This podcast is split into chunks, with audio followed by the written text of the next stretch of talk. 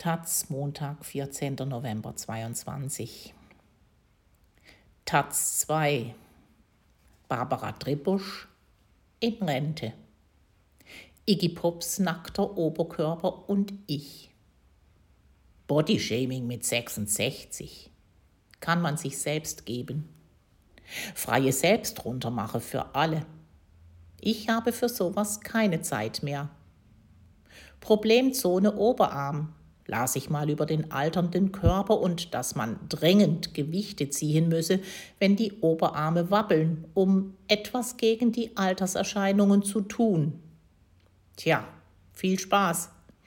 Jeder Kampf ist schon entschieden, bevor er begonnen hat, sagen die Zen-Buddhisten. Ich mache es anders. Ich bin zur Kleptomanin geworden, ich klau mir meine Wertesysteme zusammen von Männern, Frauen, sehr alten und sehr jungen. Alles, was nicht nied- und nagelfest ist und mir gefällt. Iggy Pop alias Jim Osterberg ist ein Punkrock-Sänger, den ich vor 45 Jahren mal in meinem alten VW Käfer in Berlin vom Café Andres Ufer zu seinem Koksdealer kutschierte.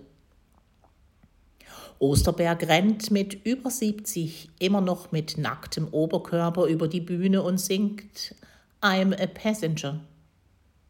Seine Arme sind ein Alterskunstwerk.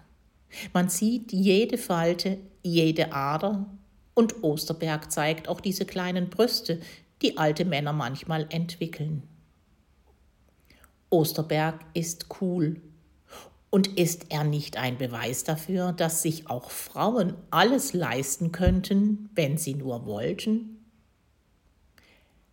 Ich bin neuerdings ein Anhänger des nicht mehr so binären und deswegen auch den Millennials zu Dank verpflichtet, weil sie die Zwangssexiness im Heteronormativen nicht mehr für das Nonplusultra halten und den Bestseller Männer sind vom Mars, Frauen von der Venus nicht mal mehr vom Hörensagen kennen. Das mit der kritischen Haltung zum Binären kommt nicht nur von der aktuellen Hormonlage. Man kehrt mit 66 mental zur frühen Jugend und zur Kindheit zurück. Ich wollte ganz früher immer ein Junge sein, nicht wegen eines Penisneids, sondern weil sich die Jungs im Kindergarten an Fasching den Körper bemalen und mit Holzschwertern bewaffnet brüllend durch die Gegend rennen durften, während mir die kirchlichen Kindergärtnerinnen das Tragen eines Petticoats und das Spiel mit Puppen nahelegten. Wobei es später dann auch Vorteile gab in den diversen Frauenrollen. Man versuchte natürlich, ehrlicherweise, die Rolle zum eigenen Besten zu gestalten. In der Fantasie können wir uns jetzt alle Vorbilder aussuchen, die wir toll finden, und den Rest einfach in den Müll kippen, sagt meine Freundin Hille. Sie pickt mit dem Greifer eine leere Chipstüte auf.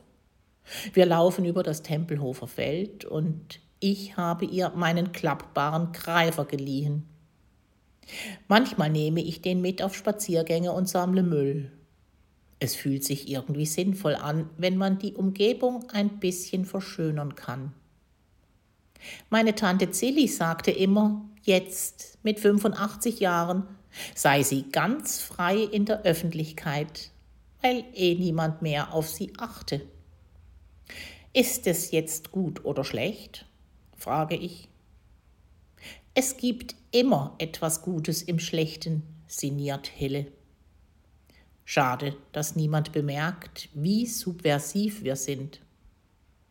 Aber vielleicht ist das genau der Witz.